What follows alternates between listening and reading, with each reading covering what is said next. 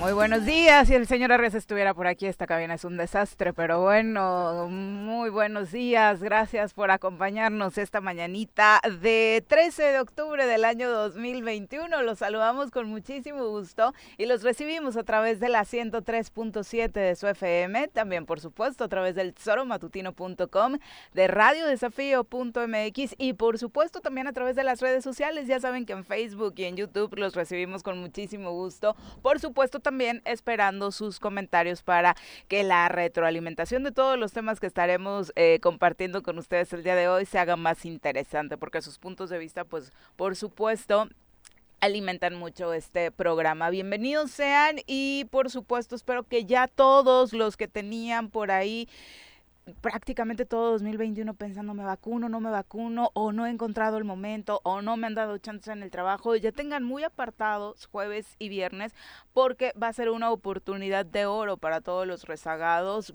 Hay una posibilidad de que se vacunen. Hay tres puntos, Cuautla, Cuernavaca, Jojutla, eh, que van a tener esta vacunación entrecomillada especial para todos aquellos que no han podido vacunarse contra el COVID-19 en este año. Así que bueno, el pronóstico ustedes lo han escuchado por acá, de los expertos como la doctora Brenda Valderrama, tal vez se trata de la última oportunidad que tengan de vacunarse, así que más vale eh, pues hablar en el trabajo si es que tienen complicaciones, arreglar muy bien sus horarios, porque lo más importante, por supuesto, es que todas y todos estemos vacunados. Mi querido Pepe, ¿cómo te va? Muy buenos días. Hola Viri, ¿qué tal? Muy buenos días, buenos días al auditorio y como dices, de pronto ya estamos viendo algunas imágenes de gente mayor, adulta mayor, que sí están acudiendo a esta, pues vaya, posibilidad de que pues puedan eh, obtener la vacuna, que tanto, pues obviamente, mucha gente la, deseábamos, otros más estaban eh, pues con dudas, eh, con miedos, quizá algunos, otros... Hasta cayeron en leyendas urbanas, ¿no? Por ahí del implante de Pati Navidad, ¿no? y demás, y de rollo, ¿no? Entonces, sí, como bien dices, hay que aprovechar, eh, es por nuestro bien de todos, o sea, no solamente quien se vacuna eh, obtiene un bien particular, sino eh, pues abona a la colectividad para que este virus no se vaya propagando de manera delicada, grave, como lo hemos estado desafortunadamente viviendo. Entonces sí, sí, eso es una oportunidad más para que vayamos a vacunarnos, para que pues podamos este pues entrar a esta a este grupo de personas que estamos actuando de manera responsable para, para detener el virus. Ahora sí que como diría aquel, por el bien de todos. Pues Vamos a saludar con muchísimo gusto a nuestro colaborador de esta mañana. está con nosotros para su comentario.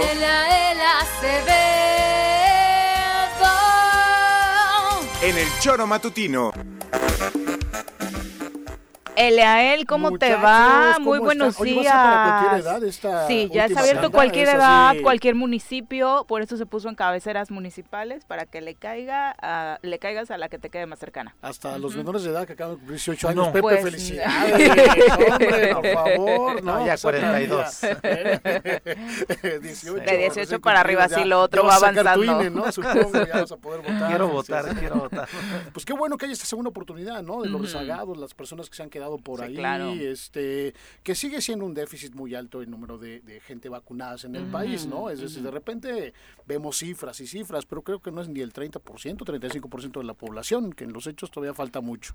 y esperemos que se agote este año, pero que el siguiente pues vuelva a haber vacunas, porque eh, lo que se sabe es que estos efectos que te defienden por la vacuna, ¿cuánto tiempo tardan? ¿Un año? Sí, de los más positivos están dando ese lapso. Sí, de, Pfizer ya están diciendo que necesitas una tercera aplicación. Sí, claro, ¿no? Pero bueno, bienvenida a la vacuna. Qué bueno que aquellas personas que todavía no la tienen vayan, sean respetuosos, fórmense. Si pueden hacerlo en su municipio, vayan a su municipio. No se trasladen a otros municipios porque luego eso genera una, unas filas innecesarias y un caos innecesario. Pues aquí la fila yo creo que sí va a estar bastante eh, pronunciada, precisamente porque solo es en cabeceras municipales. Entonces sí, las zonas metropolitanas de la zona sur, por ejemplo, allá en Cojutla. Luego bajan de Huichilaga a Temisco o vienen de Temisco a Cuernavaca. Deja de echarle indirectas al señor Juan José Arres. Así lo estaban haciendo. Saludos, Juanjo, donde andes. Está dormido. Mm, exactamente. bueno, vamos a eh, hablar precisamente sobre la agenda del gobernador del estado de Morelos, Cuauhtémoc Blanco Bravo, el día de ayer, donde por supuesto dentro de sus declaraciones estuvo incluido lo sucedido en el Congreso del estado de Morelos. Y no, no se crea que es una preocupación sobre la seguridad en el estado de Morelos o un cambio de estrategia, no. Es como eh, del chismecito, ¿no? Del chismecito que se generó tras la comparecencia del señor Guarneros, en el que el gobernador en este encuentro con los medios de comunicación, al finalizar eventos como la entrega de reconocimientos a los municipios promotores de la salud, eh, decía que sí, él cree que en Morelos hay narcopolíticos. Vaya, hasta que el señor Graco Ramírez este, esté encarcelado por lo que hizo. Gobernador, ¿usted apoya la iniciativa presidencial de energía? Ustedes saben eh, que Graco se blindó, dejó al fiscal y al fiscal anticorrupción, entonces por eso no han avanzado las, las carpetas. Pero yo te lo aseguro, si no estuviera tanto el fiscal como el fiscal anticorrupción, Graco no estuviera ahorita eh, en los restaurantes o viniendo aquí al Tepanzonco. Él hubiera estado ahorita en, en la Placholán. Pero la Fiscalía General de la República, como dijo el presidente, pues si lo está investigando no se ve como el interés. Hay, algunas investigaciones, hay algunas carpetas que yo las presenté. Hay que eh, no es fácil, pero ojalá, ojalá y, ojalá y Dios quiera, ojalá y Dios quiera que Gobernador, ¿usted apoya la iniciativa presidencial de energía? Pues son decisiones que tomó el, el presidente de la República. y Yo siempre le he dicho, este, eh, somos aliados de él y vamos a seguir aliados de él. Él nos ha apoyado aquí a Morelos y nosotros por no lo vamos a apoyar. Entonces, eh, nosotros en lo que las decisiones que toma el presidente de la República eh, las vamos a atacar porque al final de cuentas él nos ha apoyado aquí a Morelos y, y sería una tradición si no lo apoyáramos. Pero, pero yo te va. Respecto a las declaraciones. Pero, por favor, para acá porque Respecto a las declaraciones que hizo el comisionado Guarneros en el Congreso acusando a actores políticos de estar en la delincuencia organizada, tanto en el sexenio pasado como en este, y que se reúnen. ¿Usted qué información tiene como gobernador de este estado y qué es lo que estaría diciendo? ¿Se reúnen los alcaldes con grupos delictivos? Ya se los dije. No puedo decirles porque están en investigación yo a ustedes se los he comunicado muchas veces, hay narcopolíticos en el Estado.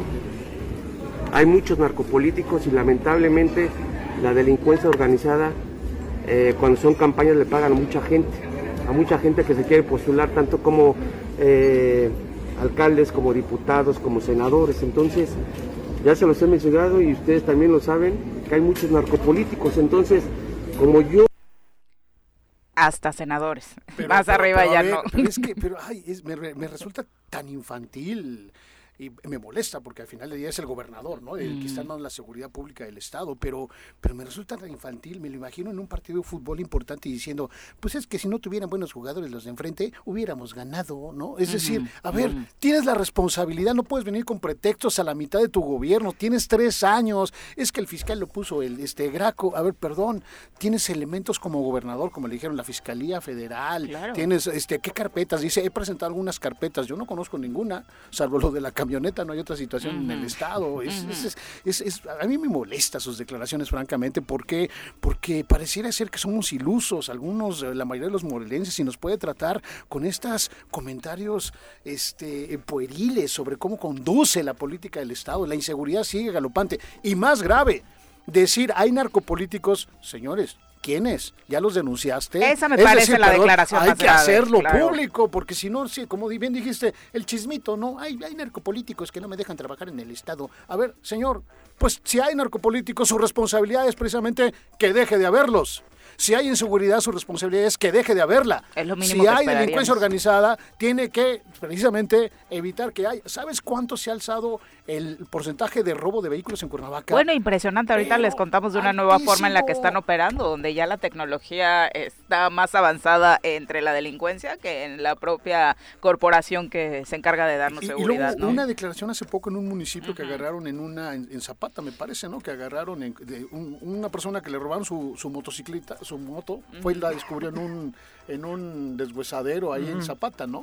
Y llegó la policía y le dijo, pues sabes qué, manito, mejor este, no denuncies, llévate tu moto y ya vete, porque pues están coludidos con la policía, o sea, con el propio... No te vaya a pasar algo. o sea, te estoy amenazando, por un lado te dicen, denuncia, y después la propia policía te dice, no te metas en problemas, mejor llévate tu moto y ya calladito desaparece, ¿no? Perdón, ¿en qué estamos? Como, como tú dices, este, este, él, desafortunadamente este pleito supuesto entre el comisionado y Agustín Alonso y que después el, comisionado encara este, de esta manera al diputado y demás, desvió la atención de lo que realmente queríamos en esta en esta comparecencia y en esta comparecencia no solamente fue por el caso de Huichila, fue por la mujer que apareció este apedreada en, en San Antón, fue por el comunicador que, que, asesinaron a las 3 de la tarde en una por los bares vía, claro, Pero ya ¿no? ni siquiera o sea, estamos hablando de Huitzilac, ¿no? ¿no? Claro, ¿no? Sí, o sea, ya estamos hablando de esto que además fue una declaración que Cuauhtémoc Blanco dio el 3 de marzo también que, que, previo a que iniciara el proceso electoral diciendo o tratando de llevarse esta, esta misma versión de que hay narcopolíticos.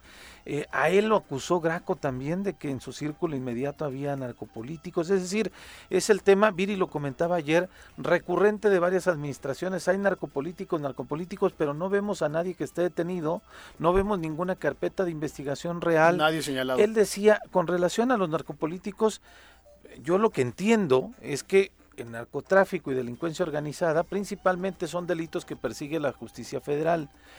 Guarneros Deberían mencionó, explicarle sí, eso, ¿no? Guarneros mencionó que presentó una denuncia a la fiscalía, pero no dijo qué carpeta de averiguación hay.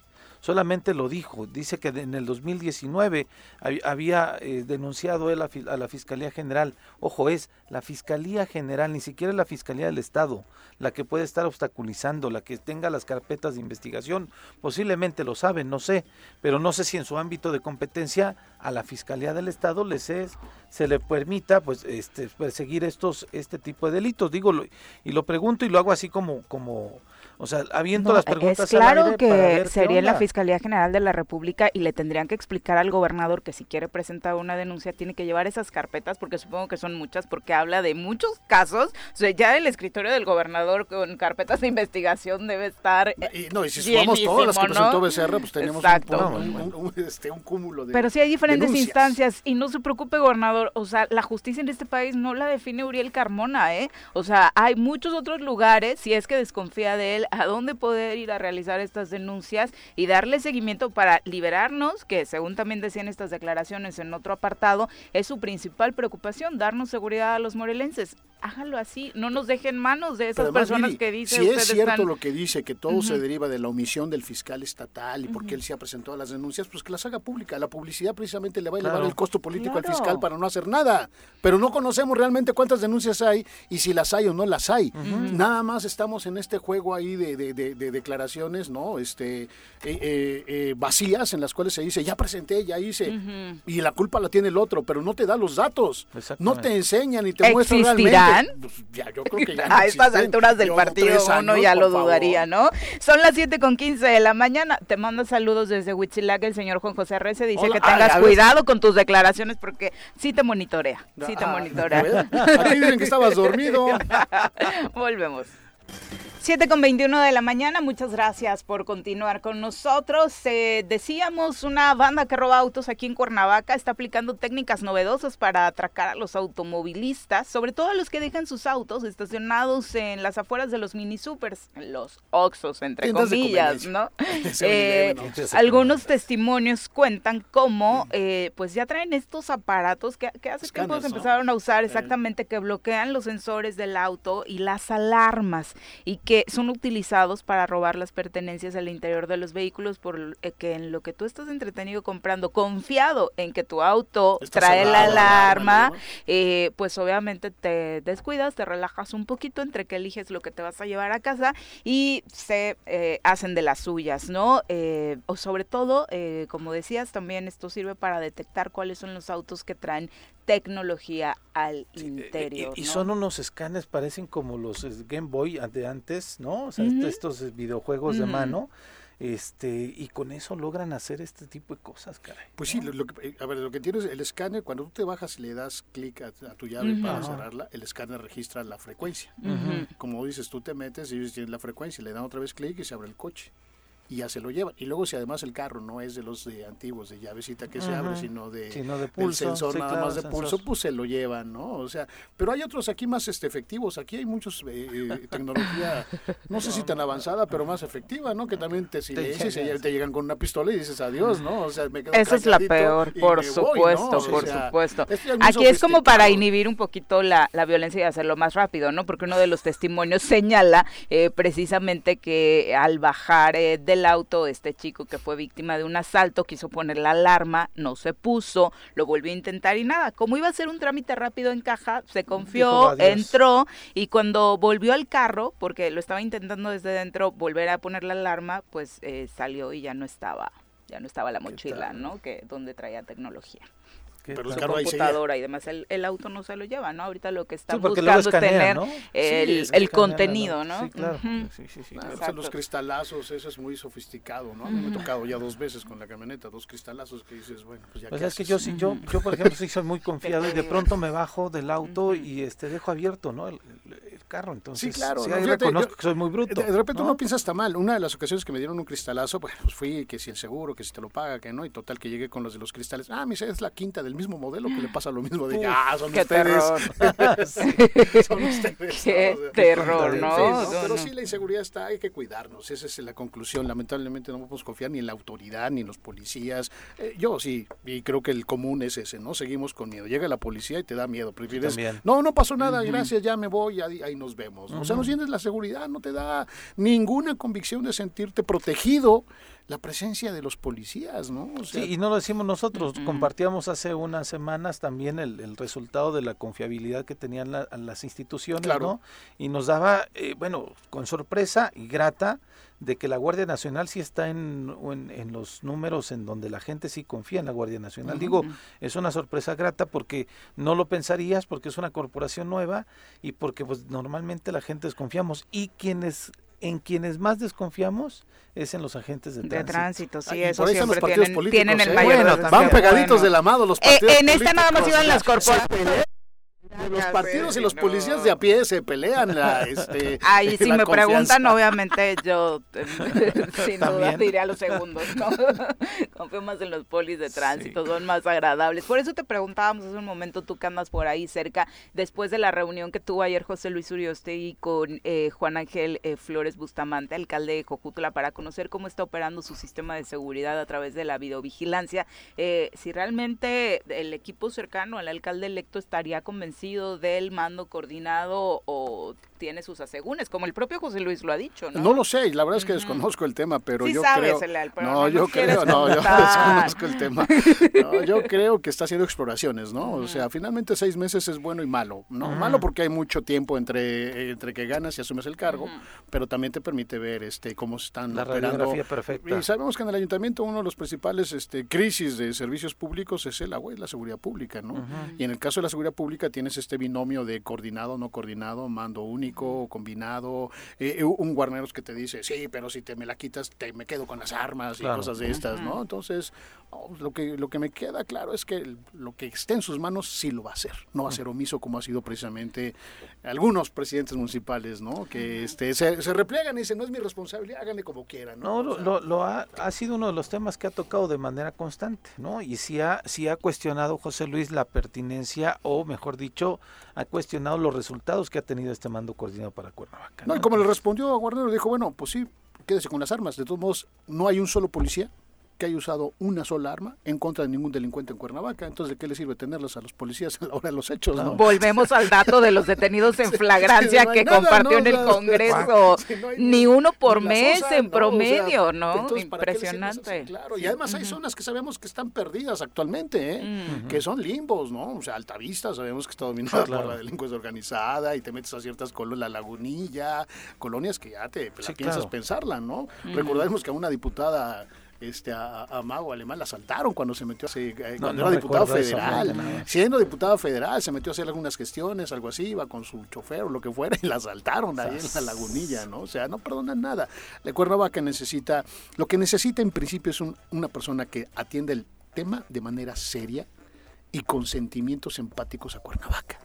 No a su bolsillo, ni a su patrimonio, ni a después me voy a ir a vivir a Acapulco, a Puerto Vallarta o a San Antonio, adiós. No, yo creo que en eso José Luis me parece que sabrá, sabrá atender la inquietud, la dolencia que tenemos todos los de Cuernavaca por el tema de la inseguridad y la incapacidad que ha tenido las instituciones para responder de manera efectiva a ese, a ese tema y a ese problema. Eso, por supuesto, sobre todo si queda en sus manos, ¿no? Porque después la inoperancia que te genera el cederle ese espacio de la seguridad al señor Guarneros, pues obviamente limita mucho. Ni lo han denunciado muchos alcaldes. De pronto el propio encargado de seguridad ni te contesta a ti como alcalde, ¿no? Porque responde a otros intereses. Yo creo que Guarneros mm. está sentado en una, en una silla de soberbia.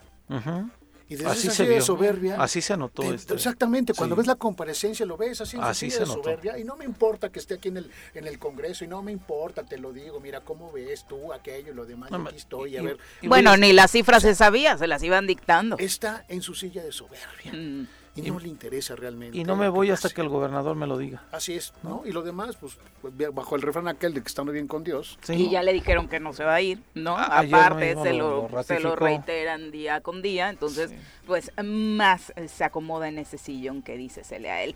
Bueno, Estados Unidos anunció que va a realizar la reapertura paulatina de los cruces fronterizos entre México y Canadá a partir de los próximos primeros días de noviembre para permitir en primer lugar que millones de extranjeros con un esquema de vacunación ya completo contra el COVID-19 puedan volver a hacer visitas y compras del lado estadounidense por la vía terrestre. El certificado de vacunación completo, completo. De momento no hay limitaciones respecto a la vacuna que pudieras haber recibido. Eh, los mexicanos vacunados, eh, de entrada ya sabemos que los mexicanos en su mayoría fueron con Pfizer. Eh, la lista de las que se pusieron en México están palomeadas, ¿no? Pfizer, Moderna, Johnson Johnson, AstraZeneca, Sinovac eh, exactamente, entonces son los que van a poder pasar por la vía terrestre.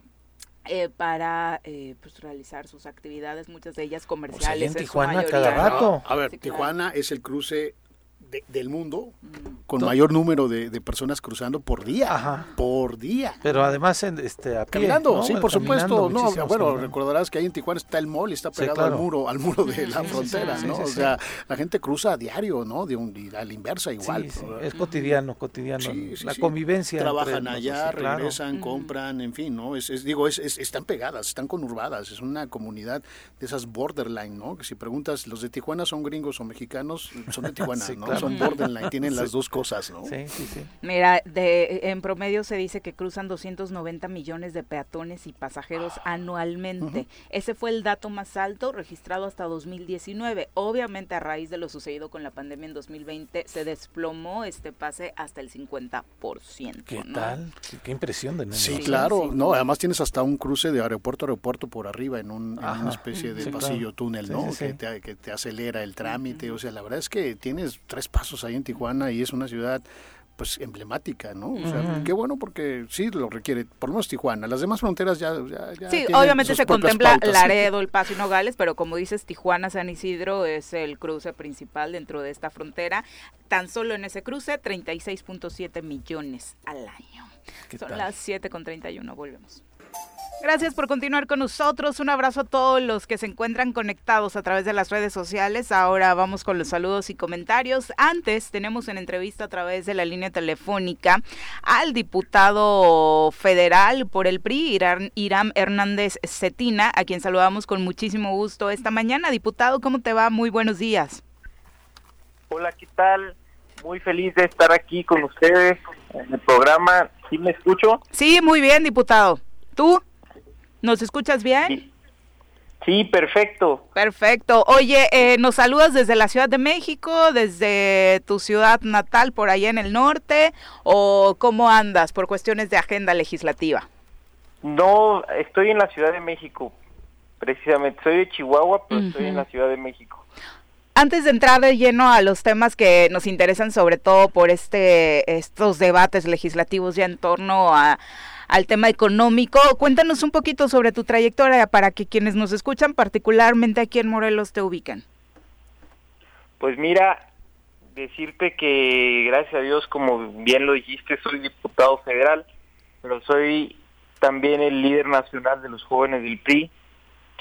Y, y bueno, hemos estado trabajando en la organización de jóvenes precisamente cumplí dos años al frente de la organización de jóvenes el, pasado domingo. Entonces, ha sido un trabajo muy interesante, trabajar con los jóvenes, luchar y buscar espacios para candidaturas. En Morelos tenemos una presencia fuerte de la organización juvenil y además el partido lo dirige un joven, como lo es Jonathan Márquez. Entonces, los jóvenes del PRI hemos ido tomando muchos espacios al interior del partido. Yo te lo digo con mucho orgullo. Y bueno, yo me vine aquí a, la Ciudad de México de, Chihuahua hace siete años a estudiar en la UNAM Economía. Pero bueno, nunca he dejado de ir a, mi tierra, siempre he tenido un pie. Allá vive mi novia. Ah, no, pues hay que ir mínimo cada fin de semana. ¿verdad? Y por supuesto, y también mi mamá y, mis hermanas. Pues voy muy seguido. Ok, pero, más te vale. Pero además, hace tres años yo competí la Diputación Federal por Ciudad Juárez, por ah, Chihuahua. Lamentablemente en aquella ocasión no, no se nos dio la oportunidad, nos, nos ganó Morena pero bueno, ahora ya, ya gracias a Dios ya llegamos a la Cámara y estamos muy emocionados trabajando. ¿Qué hacen los jóvenes en el PRI? De pronto hay una frase emblemática que dice en el país que ser del PRI y ser eh, joven es hasta una incongruencia. Pues no, al contrario, yo te diría que estos son los mejores tiempos para ser joven y ser priista, porque el PRI es el único partido que a nivel nacional y uno de los pocos a nivel mundial tienen sus estatutos, que son las leyes internas de todos los partidos, como ustedes saben, que una de cada tres candidaturas es para los jóvenes. Entonces, el PRI es el único partido que verdaderamente apoya a los jóvenes para que seamos candidatos. Eso fue lo que me permitió a mí ser candidato hace tres años a la Diputación Federal. Yo tenía 23 años, fui el candidato a diputado federal más joven que postuló el PRI en todo el país y ahorita que nos permitió y nos abrió la puerta para que podamos tener la bancada de jóvenes más grande de la historia de la Cámara de Diputados, alrededor de 20 diputados federales jóvenes en el PRI, que te quiero decir que son más diputados federales que los que tiene el PRD y casi la misma cantidad que los que tiene el MC. Entonces, si un joven quiere hacer política y tener oportunidades reales de participar, el espacio natural en estos momentos es el PRI. Nos ha apoyado contundentemente nuestro presidente nacional, Alejandro Moreno, y es entendible, solo quien conoce nuestras causas las asume como propias. Alejandro Moreno fue el líder nacional de los jóvenes del PRI. Oye, ¿en qué comisiones te encuentras eh, dentro de la Cámara? Mira, estoy muy contento porque voy a participar en la Comisión de Hacienda como secretario. Es una comisión muy importante, estamos muy emocionados de, poder participar ahí. Hemos tenido una agenda muy dinámica, gracias a Dios, allí. Se va a aprobar próximamente la ley de ingresos el 20 de octubre y estamos analizando todo el paquete todo y la posición que va a tener el partido y también voy a participar en la Comisión de Cambio Climático y en la de Vigilancia de la Auditoría Superior de la Federación, que ayer se instaló y que preside, por cierto, un joven priista que es el diputado federal Pablo Angulo, que también fue el líder nacional de los jóvenes del PRI, que se religió en la diputación, que también es referente sin duda de los jóvenes del PRI. Entonces, el, PRI está respaldando contundentemente a los jóvenes. Yo te quiero decir que, como tú sabes, la Comisión de la Vigilancia de la Auditoría Superior de la Federación, por ejemplo, es una de las de las comisiones más importantes, una de las de las cinco comisiones más importantes y la preside un joven priista. Entonces, hay mucho respaldo a los jóvenes del PRI y yo en lo personal voy a estar participando en esas tres comisiones. Oye, diputado, eh, ya ahora sí que entrando casi en materia, pero con relación a la propuesta del presidente del Ejecutivo con para el RFC, eh, desde a partir de los 18 años ustedes se están oponiendo de manera franca y directa.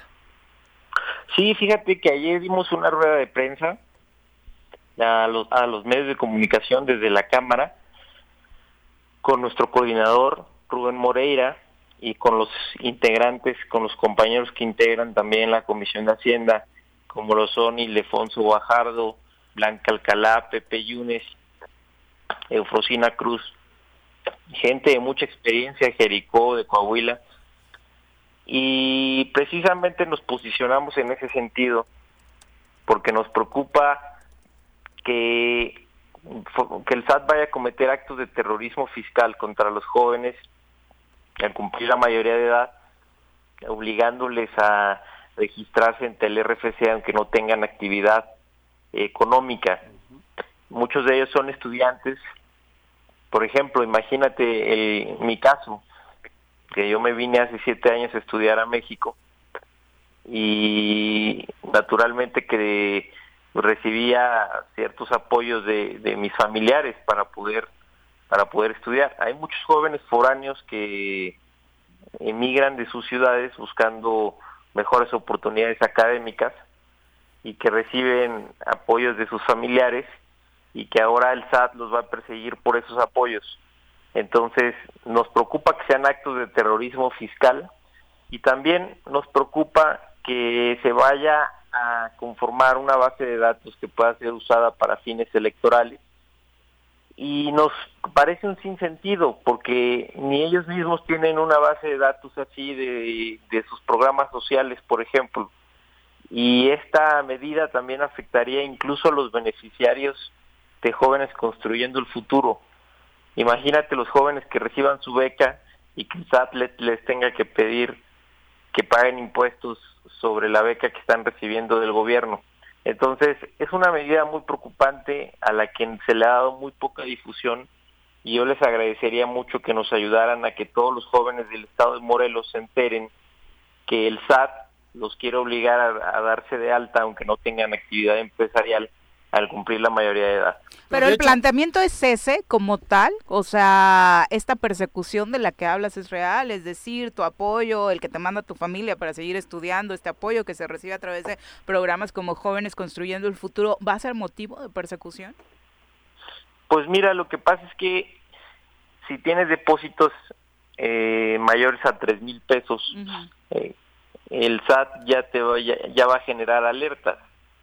Entonces, ellos dicen que no, que no va a haber problema, pero en los hechos lo que nos preocupa a nosotros es que sí vayan a empezar a acosar a los jóvenes por recibir este tipo de depósitos. Pero más es que es escalatorio, ¿no? Para empezar, si yo no tengo actividades económicas, ¿por qué me obligas a darme de, alta en algo que no se requiere? No voy a declarar impuestos. Y la otra, pues hay que decirlo con la puntualidad que debe ser, diputado, no es el SAT, es el presidente, porque la iniciativa no la manda el SAT, la manda el presidente, ¿no? O sea, AMLO quiere que los jóvenes de este país se den de alta, ¿sí? En el SAT independientemente de que tengan actividades o no económicas, para ver sus ingresos. Y como dices, de repente hay apoyos familiares, ¿no? O sea, que el padrino, que la tía, que el tío, ay, que Jorgito está estudiando muy bien, ay, ¿qué hago? Deposita, claro, 10 mil pesos, 5 mil, para que le siga echando ganas. Y el SAT va a decir, ah, perdón, esto es un ingreso y además te lo tengo que, este, te tienes que hacer una declaración anual, un auditor, lo demás. A mí, digo, sí es el antecedente de una, de una persecución innecesaria, ¿no? Y además, desde luego, que subyace el, tema de, de la... De, de, electoral, ¿no? Es una información, una plataforma que te puede servir para después mandar cartitas, disculpas, apoyos, esto, aquello. Yo creo que, pero es AMLO, no es el SAT, o me equivoco, diputado. Pues mira, a final de cuentas, pues, tienes razón, porque la propuesta la manda la Secretaría de Hacienda, que forma parte del, Ejecutivo Federal, cuyo titular es el presidente, Entonces yo te diría que son los dos. pero... pero pero sí nos preocupa bastante. Ayer vimos una rueda de prensa en ese sentido. Sí, sin dejar de lado, por supuesto, que obviamente al cumplir la mayoría de edad, pues empezamos a tener derechos y obligaciones que hay que, hay que ir alineando en tiempo y forma, ¿no? Sí, pero como bien dice nuestro amigo, es importante que se quedara la propuesta como actualmente es, que incluso desde los 16 años te puedes dar de alta si tienes actividad empresarial o, o económica. ¿Para qué quiere el SAT tener a estudiantes en el RFC dados de alta forzosamente aunque no tengan actividad económica? Claro. Sí, sin duda el gran tema para este cierre de años, como decías, esta eh, pues definición de los presupuestos. La postura del PRI, ¿cuál será? Porque ya las últimas semanas las especulaciones han sido, digo, ahora tienen esta diferencia en torno al tema que, que mencionas, pero parecería, o según especulan muchos, ya el PRI y Morena van a ir de la mano en la mayoría de los temas. No, hombre, para nada.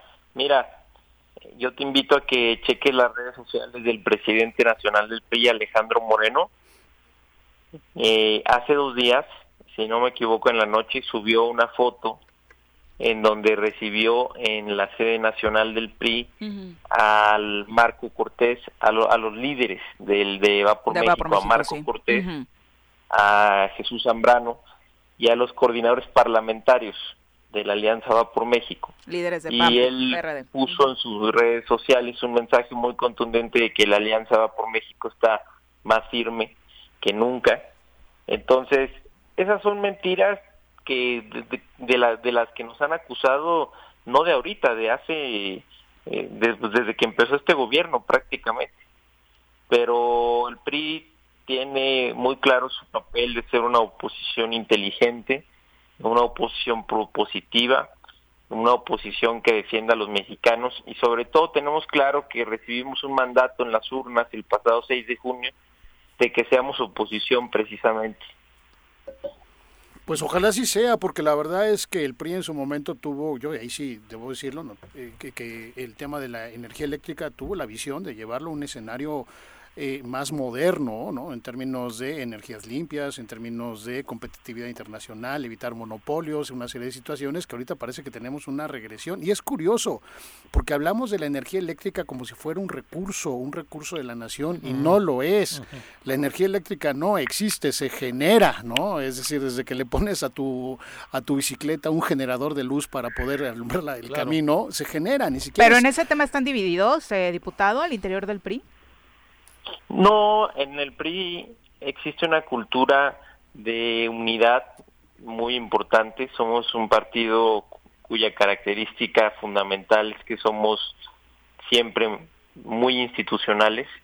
Los priistas vamos a votar en bloque y estamos en una fase de hacer nuestro trabajo. Yo yo así lo llamo, así te lo diría, hacer nuestro trabajo porque el trabajo del legislativo es precisamente ese, recibir las iniciativas que lleguen tanto de los diputados federales como del Senado como del Ejecutivo Federal y analizarlas, desmenuzarlas, leerlas para empezar y entender cuáles son los alcances de las iniciativas, qué impactos positivos o negativos tengan y con base en eso tomar una decisión un partido responsable sin leer la iniciativa se posicionaría en un sentido o en otro.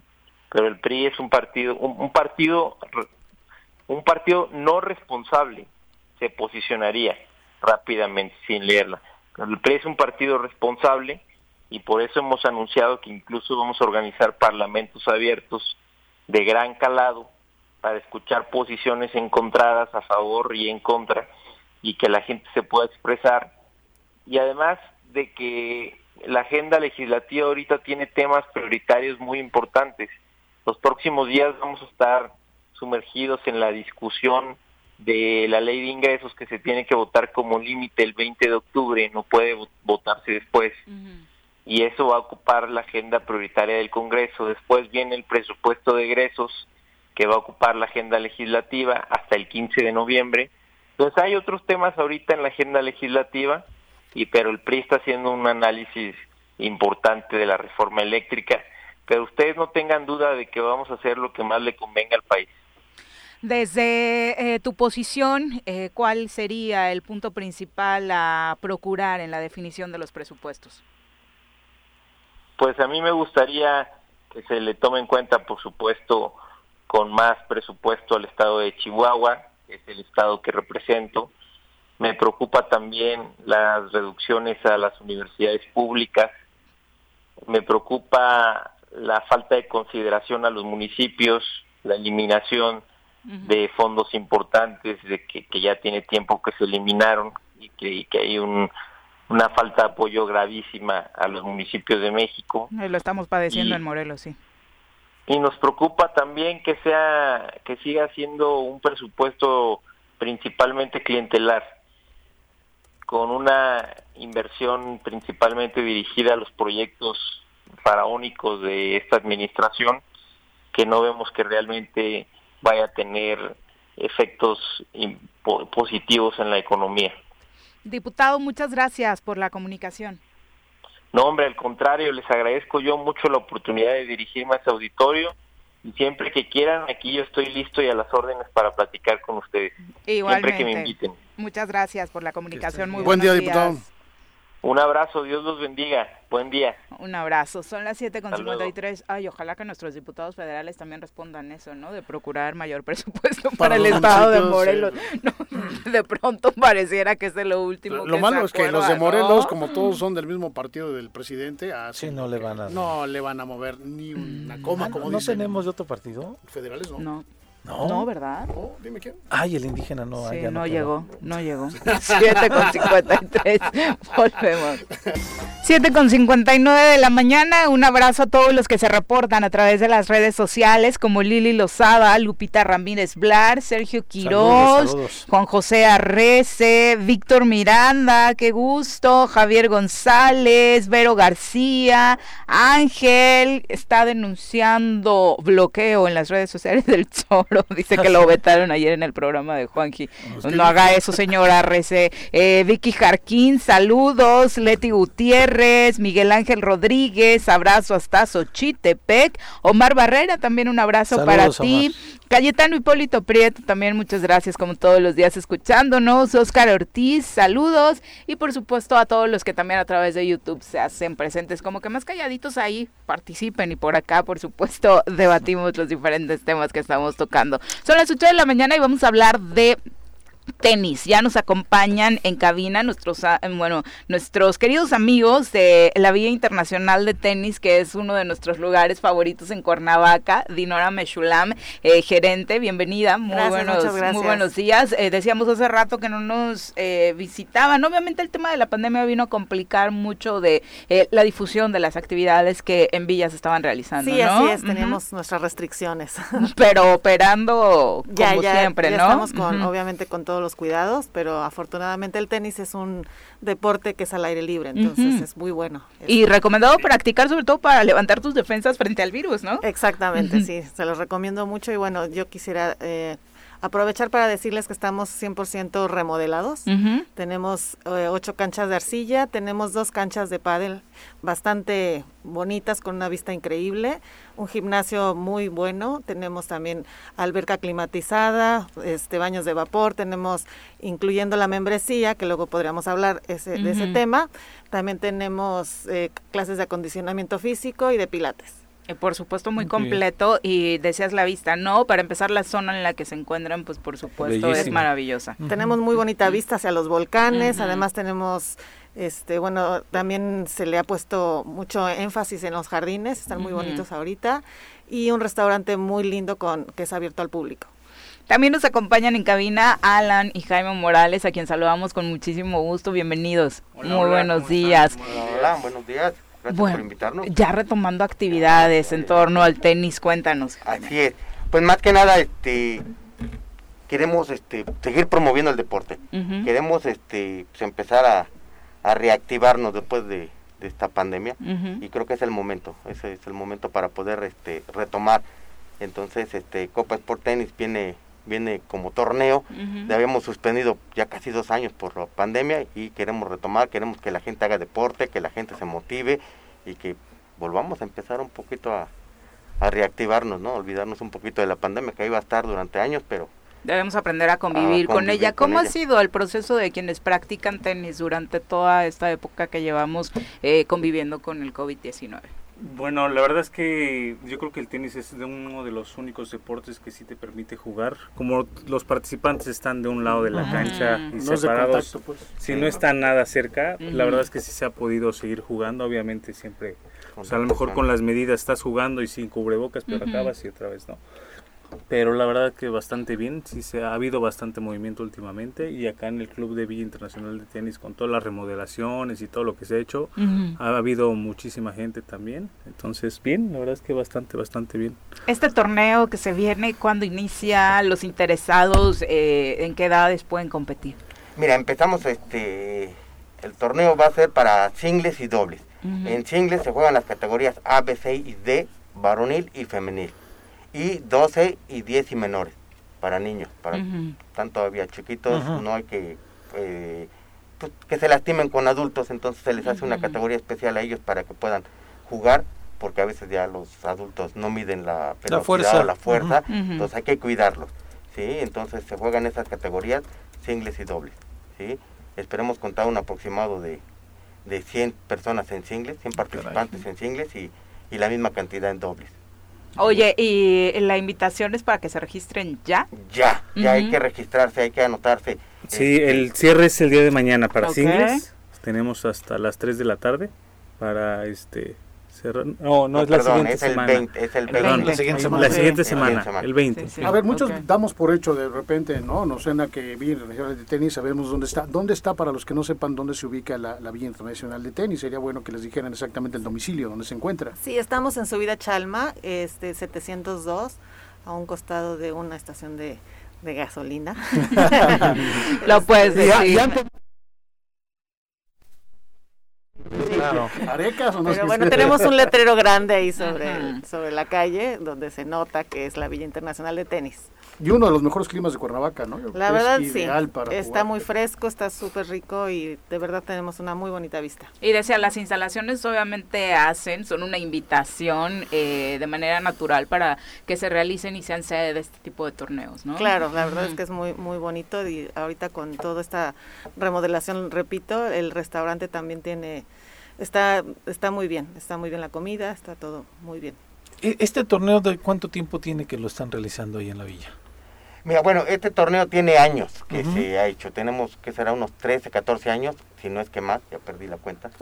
Este, que se ha hecho. Es uno de los torneos este eh, mejores organizados, eh, donde los premios este, son atractivos para los jugadores. Hay, hay premios, hay premios, hay premios. Este, hay rifa de por inscripción, hay una rifa, en la clausura del torneo de rifa, a los jugadores a veces primer y segundo lugar se les da un premio, este, se les está pensando este año darles un premio en como un vale o una para que vayan a intercambiar en la tienda de Sport Tennis. Ah, este, anteriormente dábamos maletas o backpacks o raquetas, pero este año tomamos la decisión como de hacerlo diferente, de que bueno, tú qué es lo que quieres, ¿no? Ve mejor ve tú eliges. a, la, tienda y tienes un vale por tanta cantidad, entonces pues vas y eliges lo que tú quieras o si a lo mejor quieres algo más, pues bueno, dar la diferencia, ¿no? O te vas al bar y también lo cambias. No.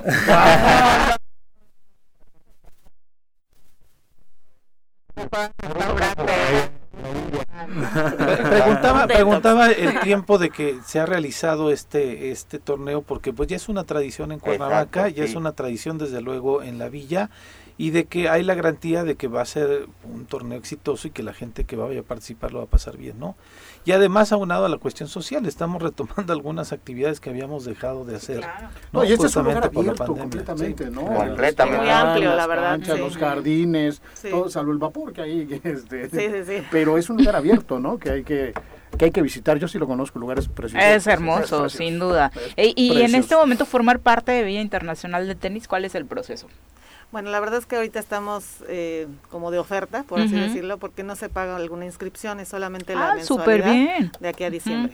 oye, para este cierre de año, de pronto mejoras tu condición física, haces por ahí práctica de, de este deporte que particularmente en Cuernavaca creo que también hay mucha afición, ¿no? Gusta mucho. El tenis también y está agarrando mucho auge ahorita el pádel. Entonces, con la misma inscripción, la verdad, perdón, la mensualidad, eh, puede uno tener derecho también a, a este tipo de, a este nuevo deporte, ¿no? más las otras actividades que se han ido sumando, ¿no? Sí, tenemos el gimnasio, tenemos un muy buen entrenador cubano, también tenemos eh, clases este, de acondicionamiento físico, como repetí hace ratito, y de pilates, también para los jóvenes o las jóvenes. Tenemos eh, ritmos urbanos o hip hop, martes y jueves. Y algo que se agradece, agua climatizada en la alberca. Sí, ya no son las albercas. Porque luego uno... No,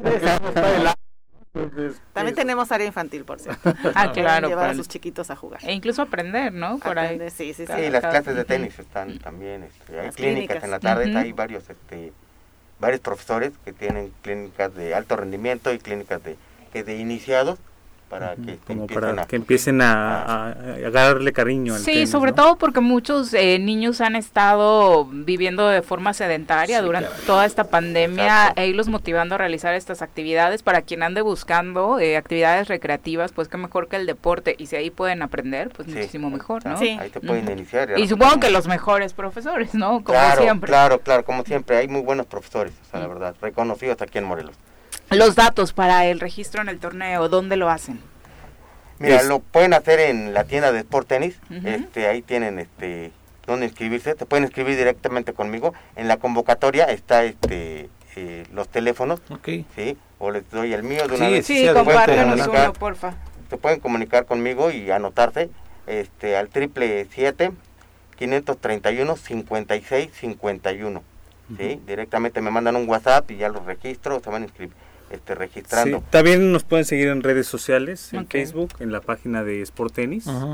Es Sport Tennis este, con una T o en Instagram. También estamos en Instagram y ahí incluso estamos subiendo toda la información de este del torneo para que nos sigan y todo y también vean los productos de la tienda. Y bueno pues ahí está este todos los datos para que se inscriban ¿no? perfecto, eh, en el caso de para que, quienes quieran aprovechar y entrar a Vía Internacional de Tenis en esta recta final del año aprovechando la promoción cómo le hacen bueno, podrían hablarnos directamente, podrían irnos a visitar el día que quieran. Estamos de 7 de la mañana a 8 de la noche, de martes a domingo. Entonces, realmente no tienen que hacer una cita. Yo más bien los invito a que conozcan y así se van a enamorar del lugar y ya les damos los el recorrido, les damos los informes. Perfecto. Pues muchísimas gracias por acompañarnos. Gracias a ustedes. Claro, que, seguramente se pondrá buenísimo como siempre. Son las 8 con 10, volvemos. Muchas gracias.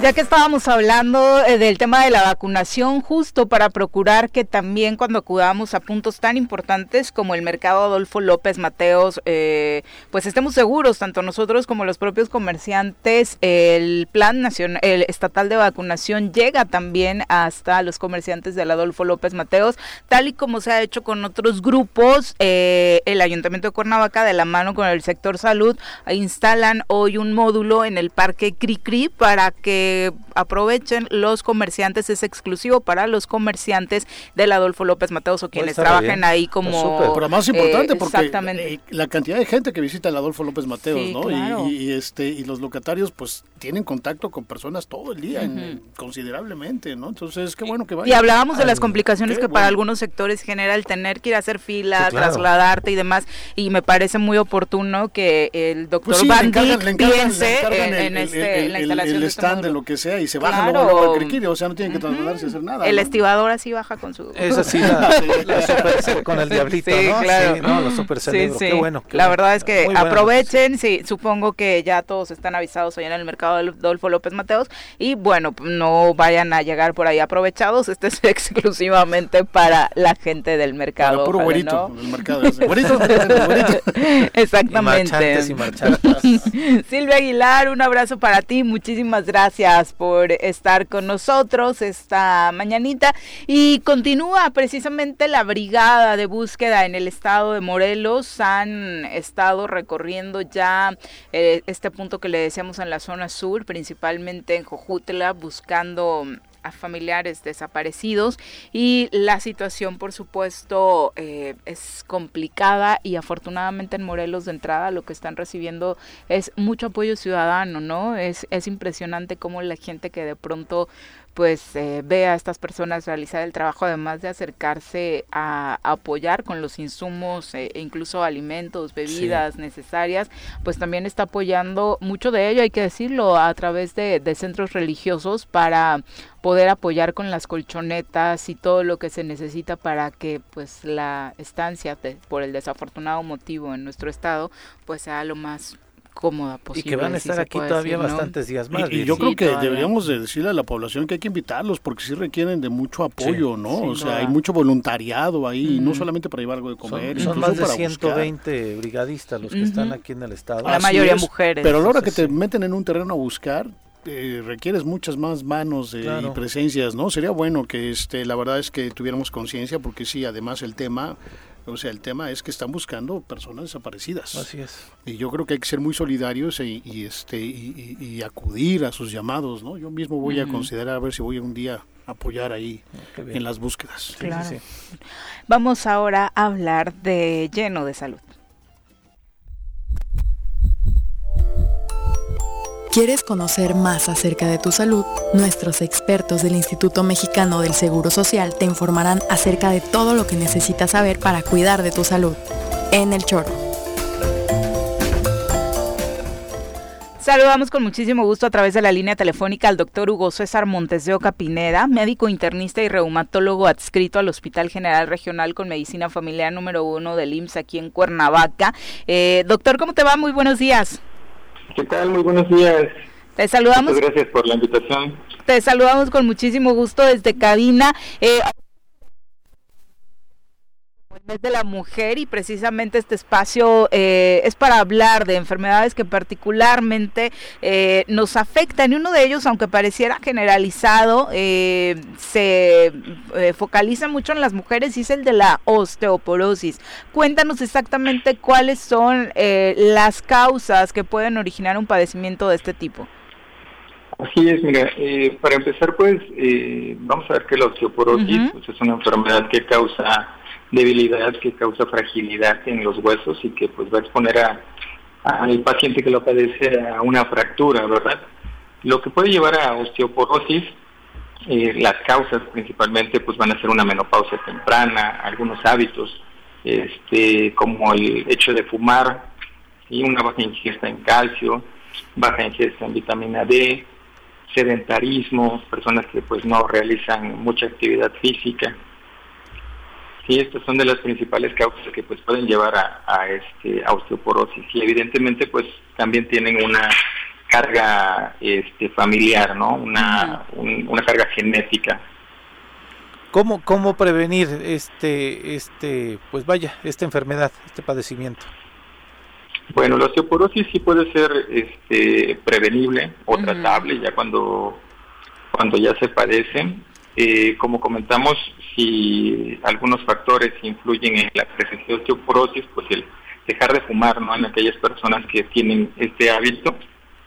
La alimentación es muy importante y básicamente aquí el consumo de calcio, el consumo de vitamina D, los productos que contienen estos este, eh, calcio, vitamina D como lácteos y derivados, ¿no? Yogur, cremas, quesos, salmón y productos de hoja verde, verduras de hoja verde, vaya, este como brócoli, y col, mm. para incrementar el, la ingesta de vitamina D. Yo creo que es realizar actividad física, no, yo estoy de acuerdo que yo creo que los hábitos alimenticios son los que tenemos que tener, no esperar hasta que llegue el momento. que tengas el problema. No, o sea, 10 años antes de que vayas a entrar a una edad susceptible para tenerla. Pues sí, cambiar la alimentación y salir a caminar, ¿no? Creo que ese es el aprendizaje que nos está dejando la pandemia. Tenemos que vivir de una manera más sana, ¿no? Así es, no solo para las personas que padecen osteoporosis, ¿no? Sino en general. Hay que realizar actividad física. Lo recomendable, pues, tres veces a la semana, tres, 30 minutos al día. Cuando menos, ¿no? Que además 30, minutos no es nada. Lo que pasa que de repente nos acostumbramos tanto a, ay, de aquí hasta allá la distancia grande. No, espérame, no, es tanto, ¿no? O sea, a veces para ir a una tienda de conveniencia a, un kilómetro sacamos el carro, regresamos en el carro y, qué horror. caminarle tantito, ¿no? Así es sí hay que ocupar el tiempo en, en, este, en nuestra salud, ¿no? Dedique menos tiempo tal vez a redes sociales, que a veces pasamos más Ándale, eso está buenísimo, doctor. Oye, ¿por qué las mujeres eh, tenemos más tendencia a padecer osteoporosis? ¿Es el embarazo un factor fuerte, por ejemplo? No, de hecho, este, la mayoría de las mujeres que presentan osteoporosis se encuentran en edad postmenopáusica. Ok. Y después de la menopausia empiezan a presentar este, osteoporosis, una baja en su densidad mineral ósea. Y, esto tiene que ver con factores eh, hormonales, principalmente que disminuyen ya con la menopausia. Definitivamente. Oye, eh, ya que tienes un problema fuerte eh, de este tipo, si no tuviste las precauciones necesarias, como decía él a él, ¿qué tipo de tratamiento se da para aminorar los estragos? Sí, este, pues como ya, ya, ya comentábamos, el tratamiento está encaminado a dos factores principalmente. Uno que es no farmacológico, del que ya hablamos un poquito, sobre alimentación, estilo de vida, dejar algunos hábitos. Y el otro que sí es, este, es farmacológico, ¿no? En donde se utilizan pues algunos medicamentos que este, llamamos nosotros antirresortivos, evitan que el, el se siga perdiendo hueso con el tiempo y pues bueno, una vez instaurado, pues hay que estar tomando estos medicamentos durante un tiempo largo. El tratamiento de osteoporosis generalmente va ya de 3, 5 años, ¿no? Incluso puede eh, prolongar un poquito dependiendo de cada caso, dependiendo de cada paciente. Exacto, por eso eh, el tema de la alimentación debe ser complementario si es que se tiene un problema así. Así es, es este, van a enlazar tratamiento farmacológico con este, la alimentación y estilo de vida. ¿Cómo puedes detectarla de manera temprana? Es decir, ¿qué puede hacer alguna, alguna persona que, que sienta que va a tenerlo o, realmente hasta que tienes problemas y se te fracturan los huesos? No sé. este ¿Cómo puedes detectar? ¿Hay campañas? ¿Hay alguna manera de detectarla de forma temprana? Sí, sí hay manera de detectarla temprana. Este, generalmente la osteoporosis pues no da síntomas, es una enfermedad silenciosa. Se presenta alguna fractura, ¿no? Que pues no queremos llegar a esto. Y previo a esto existen estudios como densitometría, en la cual nosotros podemos valorar la densidad mineral ósea del, de los pacientes. Y existen otras eh, mediciones, otras, otras herramientas que nos permiten a nosotros que un paciente tiene un riesgo de fractura, ¿no? Entre ellos, pues, principalmente la edad de los pacientes, este, el hecho de consumir unos medicamentos como esteroides, el hecho de tomar otros medicamentos que disminuyen la absorción de calcio de aquellas personas que consumen convulsivos, este y pues la historia familiar, ¿no? Historia familiar que mamá, papá haya presentado alguna alguna fractura de cadera, eso es muy importante y nos sabe que esa persona está en riesgo de padecer osteoporosis. Doctor, obviamente se pueden acercar a cualquier clínica familiar para darle seguimiento a este tema si es que empiezan a tener algunos visos de la enfermedad. Así es, se pueden acercar, se les puede realizar este el estudio sobre todo este, lo que comentan mujeres postmenopáusicas o casos seleccionados, ¿no? Para eso hay que hacer una historia clínica dependiendo del paciente para ver si podemos realizar los estudios antes, pero generalmente son este, mujeres que ya eh, arriba de los 50 años, en donde podemos realizar estos estudios de escrutinio, ¿no? Esta densitometría. Y fumar, fumar obviamente es, es, eh, muy dañino para, para, el tema, ¿no? Supongo que hay una relación proporcional entre las mujeres que fuman y la osteoporosis. Así es, fumar es pésimo para los, para los huesos. Eh, una mujer que fuma, un hombre que fuma tiene una densidad mineral ósea eh, 10 a 15% menos comparado con aquellas personas que no fuman. Doctor, muchas gracias por la comunicación. Muchas gracias a ustedes. Muy buenos días. Eh, bueno, pues así la, la situación respecto a esta enfermedad que desafortunadamente es tan común, ¿no? En, pues esas edades. Pero usted fija, sí, sí es común, pero al final del día es, es, eh, es producto de malos hábitos. Así es. ¿no? Es decir, tenemos muchas enfermedades en una edad en la que vamos llegando que es, es, consecuencia de los malos hábitos. Yo creo que la reflexión real va ahí, ¿no? O sea, sí, en, los hábitos. Y, fumar, no hacer ejercicio, este malos hábitos alimenticios, esto, aquello, nos hace susceptibles de este tipo de situaciones. Y ahí es ahí donde tenemos que hacer conciencia. Meterle, prevenir. La edad llega, la edad te alcanza, no, no, o sea, no siempre vas a estar pensando que tienes la misma juventud, de repente llega y, corre más rápido. Dímelo a mí. o a mí que soy el más grande de esta cabina, porque no está Juanjo, joder.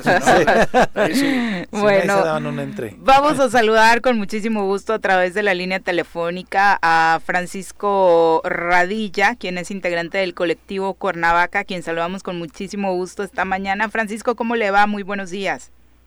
Bien, muy buenos días este, a todos los integrantes del equipo y pues, también buen día para tu amable auditorio.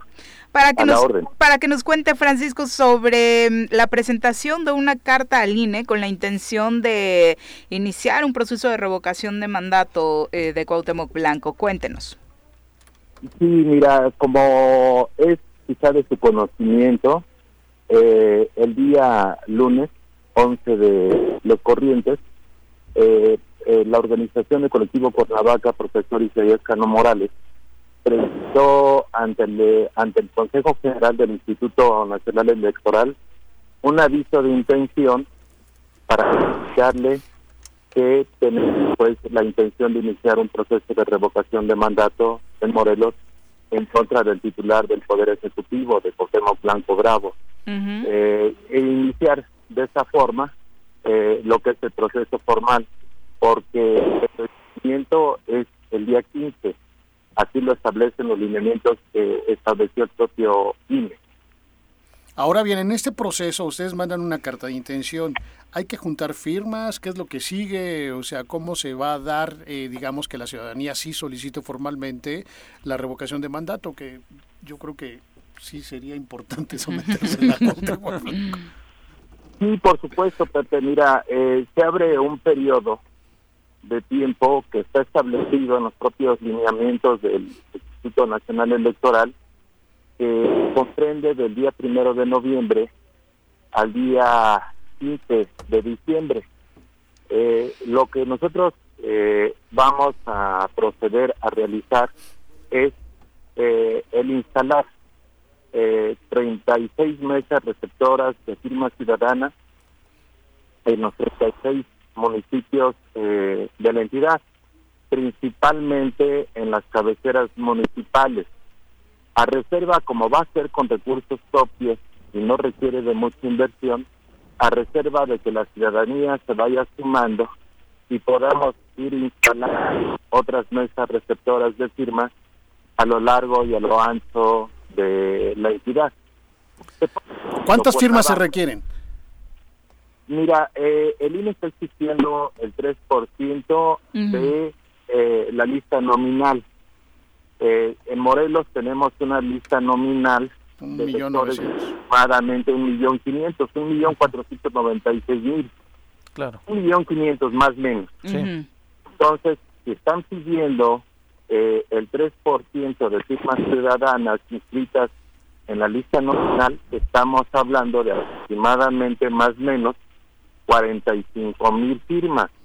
Pero en eso se puede haber ciudadanas o ciudadanos que puedan firmar eh, doble o tres veces y entonces tendríamos que fijarnos una meta mucho más alta, es decir, por lo menos fijarnos una meta de 50 mil firmas. ¿Y no te las distribuye por municipio? Es decir, si, si llegas a conseguir 40 mil firmas en Cuernavaca, ¿no es que te digan que no es todo el Estado o, no importa? No, se requiere efectivamente que las firmas eh, eh, estén distribuidas. En este caso, pues nuestra entidad tiene 36 municipios, lo cual quiere decir que tendría que ser el 50 más 1, 19 municipios si nosotros obtenemos el 3% de las listas nominales municipales de 19 municipios, pues estaríamos cumpliendo con ese requisito del 3%.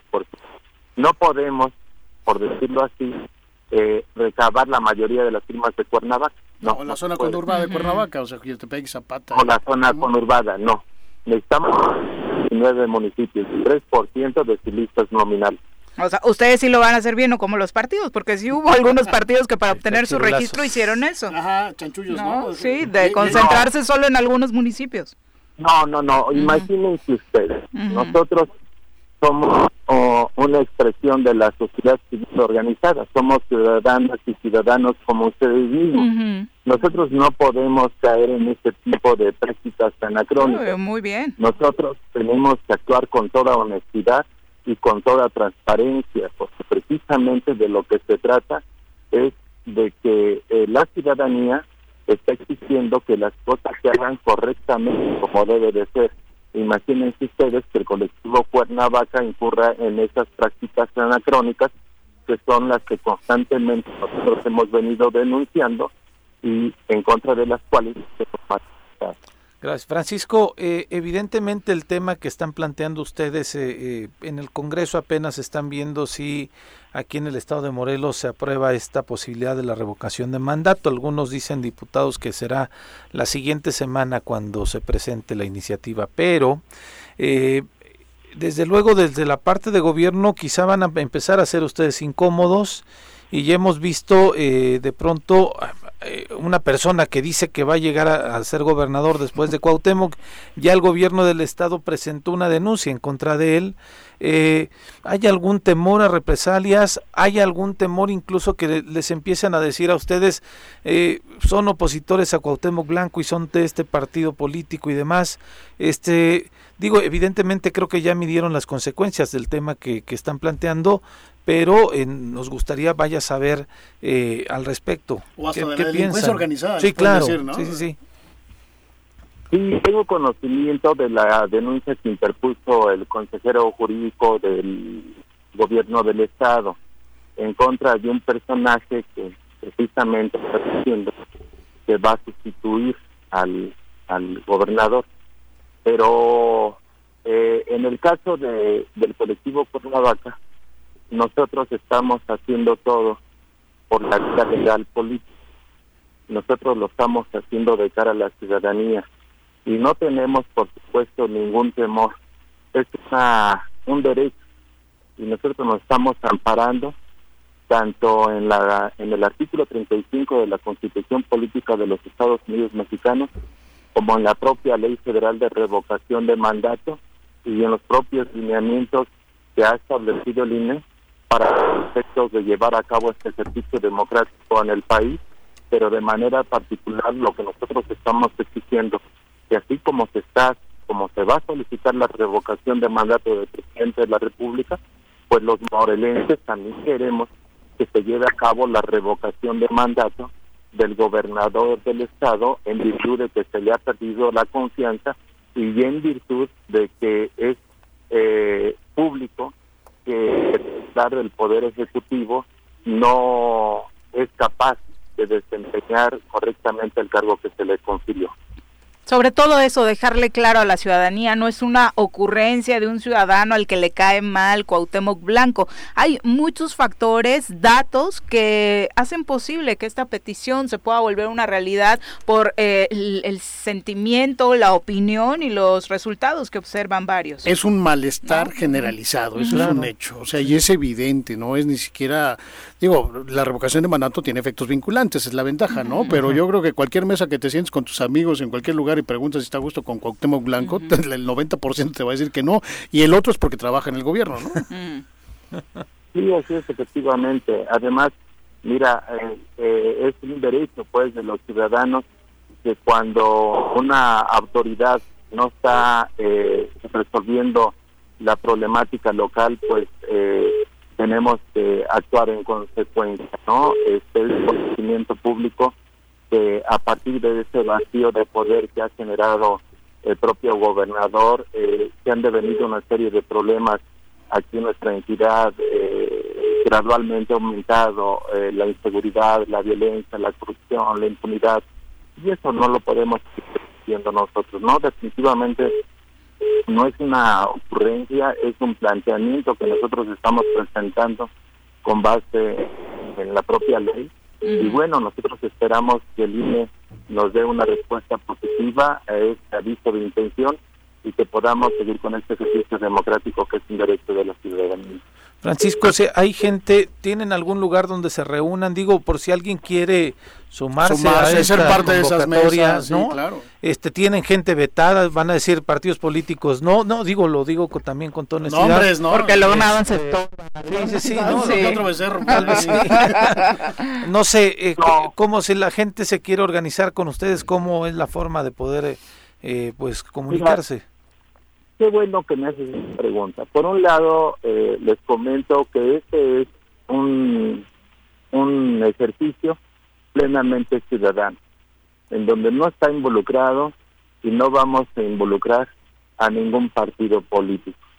Este es un ejercicio que estamos haciendo ciudadanas y ciudadanos comunes y corrientes. De cómo nos pueden ayudar las y los ciudadanos que tengan interés de participar en la organización de este proceso, concretamente en la instalación de las mesas receptoras para las firmas ciudadanas, eh, se pueden poner eh, eh, en contacto, si me lo permiten, en el siguiente correo electrónico. Eh, arroba gmail.com. Repito, franradilla arroba gmail.com o a mi teléfono, si ustedes gustan, no sé si lo pueda eh, anunciar. Sí, adelante. con mucho gusto los podría atender. Es el triple siete tres ocho cincuenta y uno treinta y uno. ¿Nos repites? Se corta un poquito.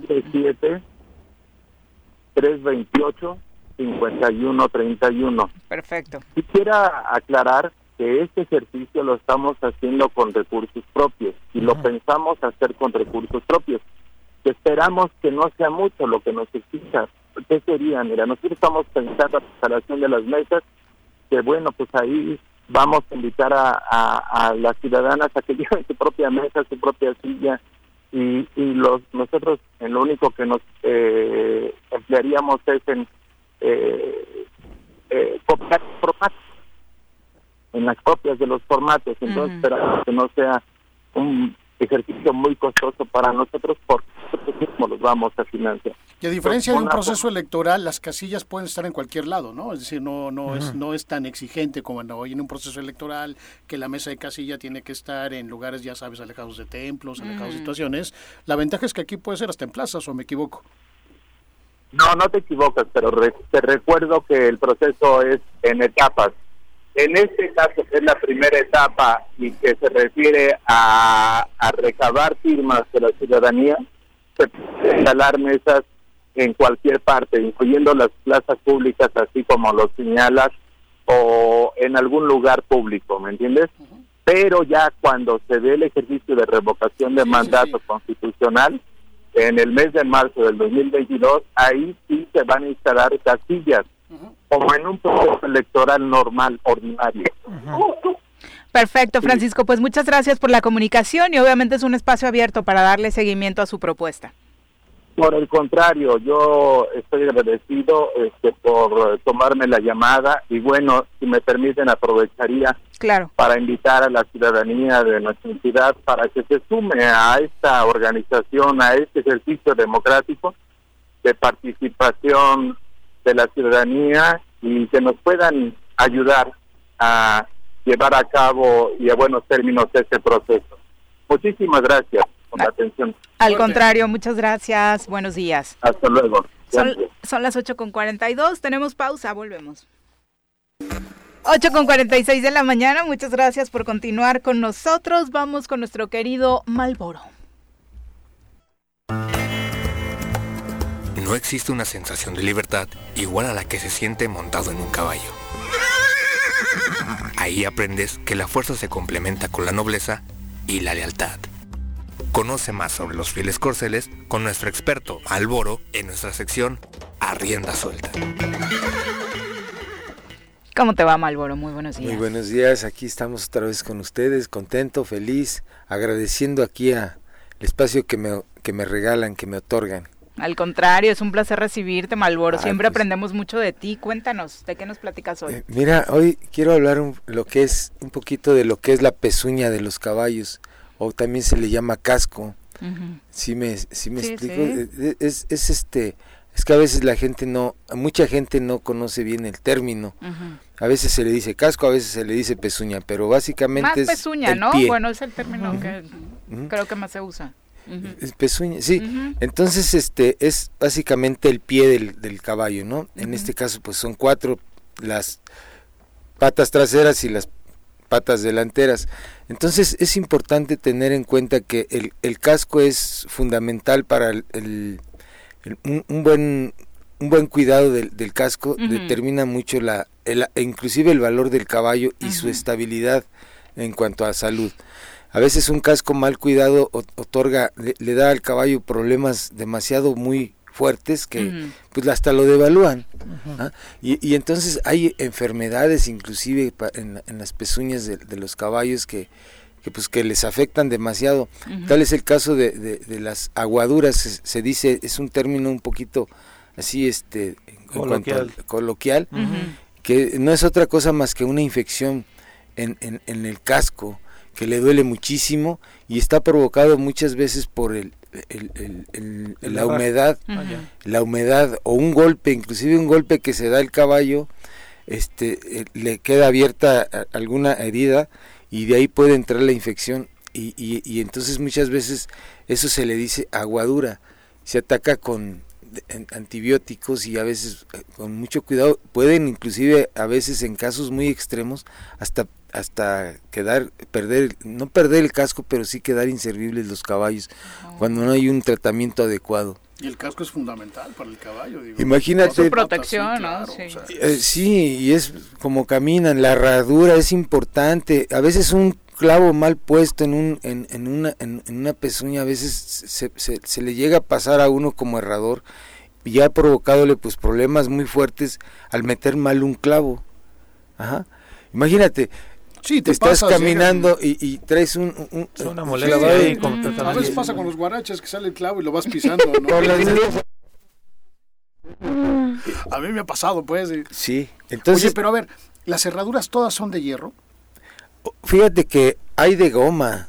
Hoy en día están haciendo unas de, de, un material como goma que, pues sí, sí es. ¿Son más cómodas para ellos? Debería de ser que sí. Por el material por el material, como es más, flexible, ¿no? Claro. Creo yo que, que sí. Y, tiene sus ventajas, pero también yo en lo particular le veo ciertas desventajas. Sobre todo, por ejemplo, la herradura de, goma no se patina absolutamente en el, en el, en el pavimento. Puedes cabalgar feliz en el pavimento y no te, no te, no te patinas. y lo habíamos platicado ya en ocasiones anteriores, pero vete al campo donde hay un poquito de humedad, que, hay un poco de lodo y, la herradura, se, e, e, esa herradura se patina demasiado. Sí, claro. Mm, puede provocar accidentes. Y, sí, y, la herradura de hierro, pues regularmente es de hierro o de aluminio. No, pues de hecho se llama herradura, ¿no? O sea, es de hierro. Pero aguanta todo. Pero es como las viejas Cualquier tipo de ¿no? Que llamamos corcholata, ya no son ni de corcho ni de lata, ¿no? O sea, ya perdí, sino corcholata. Sí. Eh, pues sí, eh, es este, pues básicamente la herradura se ha usado desde ya cientos de años de hierro. Hoy en día está la modalidad de, la herradura de, goma, que pues sí ha estado dando resultados en ciertos lugares, sobre todo en la equitación, cuando se usan caballos de salto parece que está funcionando bien, pero en cabalgatas así de, vamos a decir, a campo abierto, de montaña, y en tiempo de lluvias no es recomendable, realmente es, es un poquito difícil. Y, bueno, y al final se trata, el propósito de, ello, de esas cerraduras, como las de hierro, es proteger el casco. Acuérdate que si un caballo no se erra, entonces ¿qué sucede? Lo haces caminar de más. Y al caminar de más hay un desgaste. Y llega al, extremo en que se dice que está espiado. Espiado es un término coloquial, como dices, a donde el, desgaste es tanto que ya le llega a la parte viva. Entonces imagínate, el pobre animal al, caminar donde hay piedritas les duele bastante, inclusive ellos evitan buscan donde hay pasto, donde no se sienta, no esté blandito, blandito. Y, es triste porque ya no llega el momento en que ya no quieren caminar. Y a ver, por los que no sabemos del tema, cuando se desgasta esta parte de, de la pata del caballo, ¿se vuelve a regenerar? Sí, es como Mira, una uña que vuelve a crecer. yo lo he dicho, digo, finalmente para mí es como la uña de una persona. E, entonces, si tú te si tú te, te cortas de más las uñas, ¿cómo sientes? Te duele. claro. Entonces, imagínate un, un, caballo que está pisando donde hay piedras pequeñas y, le duele terrible, se regenera. Hay que entonces a veces es recomendable errar inmediatamente. Inclusive ya está errado el caballo después de estar espiado y, y, hay, y dura tres, cuatro días, una semana, que todavía se siente, porque está muy, muy desgastado el casco. Pero es lo más adecuado eh, errar inmediatamente. Mira, Alex Gutiérrez a través de Facebook dice, me tocó ver muchas curaciones con remedios caseros para los cascos del caballo. ¿Qué tan rápidas son para sanar? Las, los, dependiendo... Este el, depende mucho el, el, ¿cómo decirlo? De, qué se trate, de qué, problema. sí, que tan grave sea también. Sí, pero sí hay remedios caseros bastante muy buenos. Ah, quiero, ¿como cuáles? Por la, la, otra semana quiero hablar de ello. Por ejemplo, yo a mí me gusta mucho cuando el hay cascos demasiado muy sensibles. Eh, ¿Cómo decirlo? Eh, eh, hay cascos duros, como nosotros las personas, hay gente que tenemos las, las, uñas muy gruesas, más, duras, y otros las tienen más sensibles. Los caballos igual, hay caballos demasiado muy sensibles y con, yo les digo casco blando o débil, muy débil que se desgasta, no las, las cerraduras a veces no le, no le duran lo suficiente porque tienen un casco demasiado muy blando y entonces yo a veces recomiendo mucho esto. El, el ajo hay que, vamos a decir, en, en un litro de, agua, yo lo hago y, a mí me ha dado buen resultado. Pico unos 5 o 6 cabezas de ajo y, y, lo dejo tres días reposando. Entonces, ese, ese, ese, ese este, líquido le voy a untar al casco eh, en la parte de, exterior y en la parte de, abajo del casco y eso le va a ayudar mucho como a endurecer y le ayuda bastante al casco, de verdad. Hay que hacerlo diario. también en, las uñas lo usan a veces las Sí, para crecimiento. Sí, para endurecer. Además, el, ajo, acuérdense que digo, es, es, es, un, eh, mata mucho los microbios, las bacterias. De, es antibacteriano también. Además, muchos otros remedios de ese tipo se utiliza. Alex, que es un experto, también dice, ojalá hablaras de la relación entre canilla y casco, donde la canilla es muy delgada. La raza azteca tuvo ese problema y de ahí su no popularidad, por ejemplo. Pues sí, la raza azteca, eh, que es, el, es, es una mezcla entre el cuarto de milla y, más o menos el español, pero pues también ahorita lo están presentando mucho ese problema en los caballos de conformación, precisamente por ese detalle que menciona la canilla. El caballo de cuarto de milla de conformación es demasiado muy grande, demasiado muy grande regularmente, y el casco es pequeño, demasiado pequeño para su volumen, ¿me entiendes? Sí, claro. Entonces, este, sí ha presentado tiene mucho problema de, canillas, también los caballos de... Pues la próxima semana le compartimos al público más remedios, si te parece, porque creo que, tenías bastante y hay eh, preguntas al respecto. ¿Dónde te encuentra nuestro público? Ahí en el Rancho de la Media Luna estamos a sus órdenes en el 777-1551-062. El día que gusten, ahí los esperamos. Y, y, pues eh, mañana los esperamos ahí en la Plaza Ganadera de Tres Marías. Perfecto, muchas gracias, muy buenos días. Eliael, muchas gracias por acompañarnos, muy buenos días. Síguenos compartiendo tus fotos de antaño, tus fotos vintage. Voy a empezar a subir, tengo, muy buenas. ¿eh? Pepe, muchas gracias, muy buenos días. Ya nos vamos, mañana en punto de las 7 los esperamos por acá en el Zoro Matutino.